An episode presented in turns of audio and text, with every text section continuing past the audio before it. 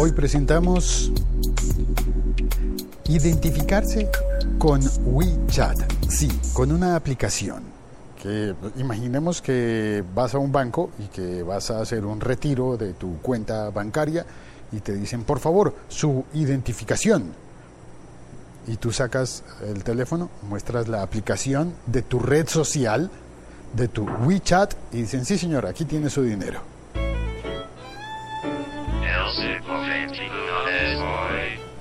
Soy Félix, arroba locutor co, en este podcast que hace parte de la liga.fm, un podcast que encuentras en todas las aplicaciones de podcast y por supuesto también en la web. El siglo XXI es hoy.com.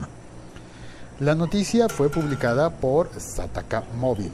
Sataka Móvil, ¿cómo se pronunciará eso? Bueno, el enlace está en las notas de este episodio. Me pide un café y lo comentamos.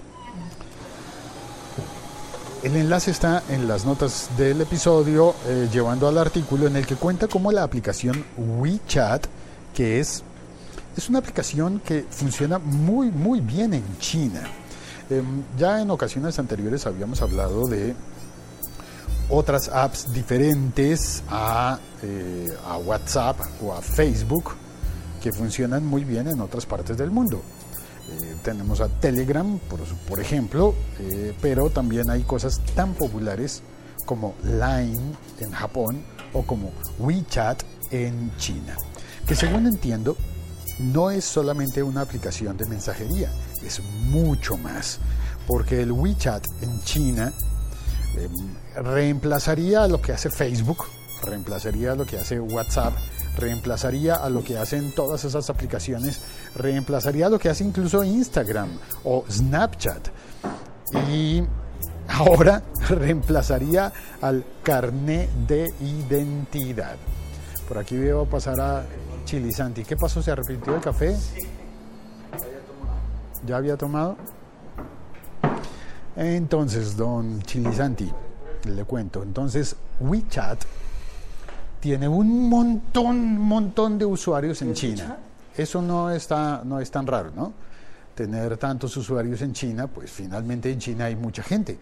Pero lo curioso es que WeChat parecería ser como no solamente una aplicación, sino como un entorno en el cual se pueden poner aplicaciones. Digamos que las empresas, las compañías pueden vender sus productos con sus perfiles en WeChat, con aplicaciones dentro de WeChat, aplicaciones de pago, hay un montón de cosas.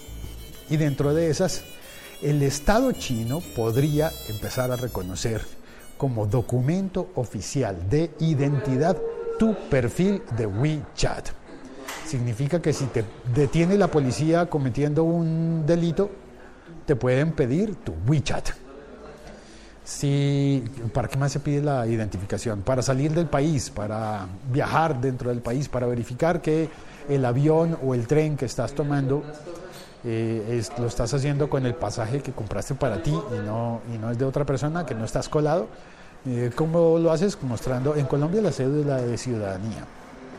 En México el IFE, si no estoy mal, me corrigen, el carnet de identidad, el DNI, como quiera que se llame en tu región, en tu país, eso podría ser reemplazado a partir de la semana entrante, a partir de enero de 2018, en China, por el WeChat. Bueno, en realidad, según entiendo, según dice el, el artículo, no es tanto como mostrar tu, tu perfil de WeChat, sino que dentro de WeChat eh, tendrías tu, tu carnet, tu, tu, versión virtual del carnet de identidad.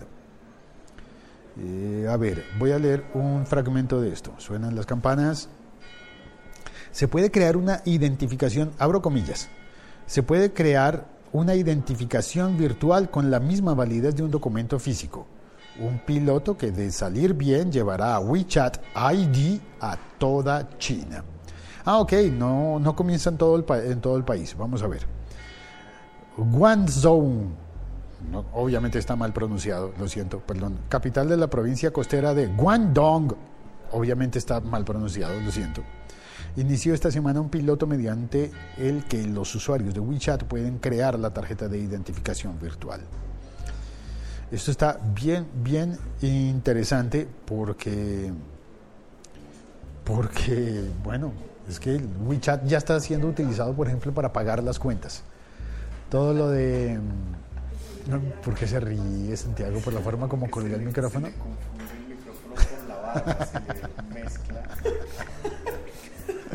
La gente va a pensar, qué señor tan, tan barbado y no, es el micrófono que lo tengo puesto en la bufanda. Bueno, pues yo quiero alentar a los, ¿cómo, se llama? ¿cómo será el gentilicio? A los eh, residentes de, ¿cómo fue que dije? Guangzhou. A los, a los guanzuneños. Ah, hombre, en el sur de Colombia existe la guaneña. Guay que sí, guay que no, la guaneña me engañó. Pues yo no sabía que eso podría tener, la guaneña podría tener una prima guanzuneña. O guandoguense, guandoguense, guandongo. Pues bueno, un experimento en China que creo que puede ser vital para que la transformación digital llegue a todas partes. ¿Se imagina? ¿Nosotros qué, qué, tendríamos? Si WeChat no es tan popular en nuestros países, ¿qué pondríamos? ¿El Facebook? ¿El Instagram? ¿El Twitter? ¿El WhatsApp? No. Hay que tener todas esas cosas que tiene el tal WeChat, que es una plataforma y que recibe otras cosas y que no sé qué. Pues para allá vamos con el Gmail y con el... Ah, sí, es que Google es el dios del mundo, miro, sí. Voy a saludar a las personas que están en el chat. Perdón por haberlos esperado. Ah, está Diego. Diego dice, Diego de la Cruz. Hace algunos años descargué WeChat y me pareció una interfaz muy amigable, pero me... ¿Acaso lo mismo que Telegram? ¿Me acaso? Debe ser, debe ser, me pasó. Lo mismo que Telegram, que con Telegram. Nadie lo usa. Pues, claro. es la vuelta, tiene que hacerse más popular para que uno pueda compartir con los demás, sino uno es el único que lo tiene. Lo que pasa es que Diego creo que le hacen falta amigos chinos, hombre. Consígase un, una buena pandilla de amigos chinos. ¿Qué pasó, chino? Que, como, como así que nadie no conocía a nadie en WeChat? Dice, yo pienso que WeChat es la versión con esteroides de WhatsApp, sin ser tan caótica como Messenger Facebook. Saludos. Bien. Creo que es mucho más que WhatsApp, mucho más que Telegram, mucho más que Facebook, mucho más que todas esas que nosotros conocemos y creo que habría que aprender. Y que hay que ser mucho más chino para usarla porque eso es allá. Toca esperar a que se expanda de China, se dispare para el occidente o que nosotros decidamos integrarnos. Si ya no eso, se, eso se integra, o sea, Marchi, cuando me refiero a eso, que se expande o porque mucha gente se integró o porque se vino para acá, de alguna manera se, se puso de moda, por decirlo así, y la gente empezó a descargarlo y a descargarlo y a descargarlo, como cuando empezó WhatsApp, como cuando empezó Facebook.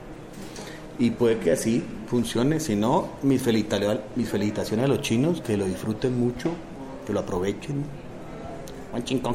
¿Usted sacaría su identificación en, Gmail, por ejemplo, o en Facebook? Sí, si me la va a pedir la policía, sí, si no, no. Porque se supone que si uno va a entrar a los Estados Unidos siendo extranjero, le pueden pedir las redes sociales. Muestra a ver usted qué ha dicho de nuestro... Pues yo he sabido que en la embajada americana, cuando vas a pedir la visa, te revisan el Facebook. ¿Ahí enfrente de uno?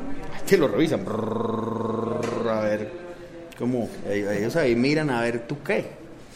Ajá, tú qué, qué, Acá dice que acabas de renunciar a tu trabajo, que vendiste todos tus muebles y que vas de paseo tres días para Estados Unidos. No jodas. ¿En serio? no tienes la visa. No te damos permiso. te damos permiso de irte tres días para Estados Unidos sin trabajo aquí y con todo vendido.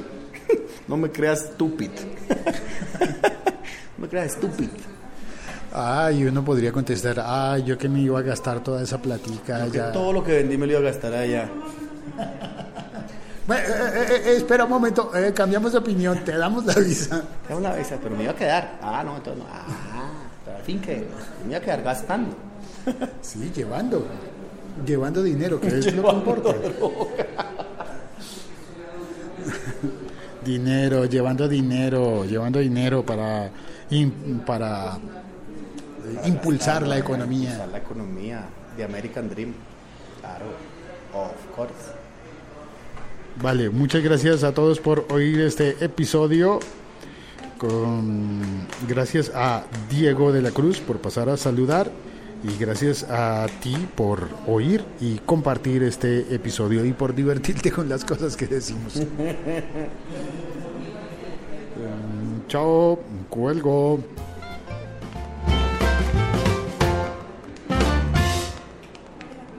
Ah, Última semana, final de temporada 2017. Ta, ta, ta, ta.